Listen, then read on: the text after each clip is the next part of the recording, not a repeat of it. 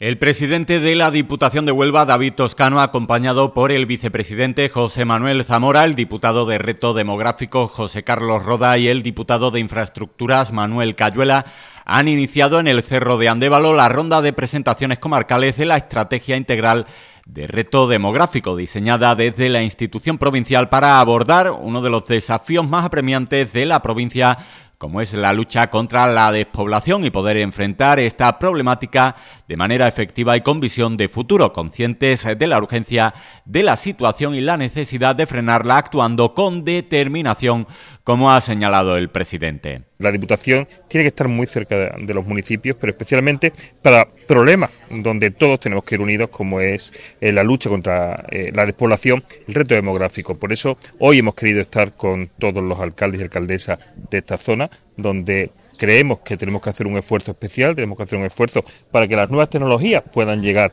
a, todos los rincones de la provincia, especialmente a la Sierra y el Andévalo, al igual que tampoco podemos tener una brecha financiera en muchos municipios sin cajeros automáticos, ya se está trabajando en ello a través de una subvención con la Junta de Andalucía y también la propia Diputación que tiene un programa para que los cajeros lleguen a todos los municipios. Y creemos también que lo fundamental es que haya una estrategia, una estrategia común que es lo que hoy venimos a explicar al Cerro de Andévalo porque entre todos estoy convencido que podemos frenar esa despoblación, podemos trabajar para que no solo eh, fijemos la población, sino que consigamos atraer nueva población porque tengan todos los servicios. Tenemos un lugar eh, realmente extraordinario, un, un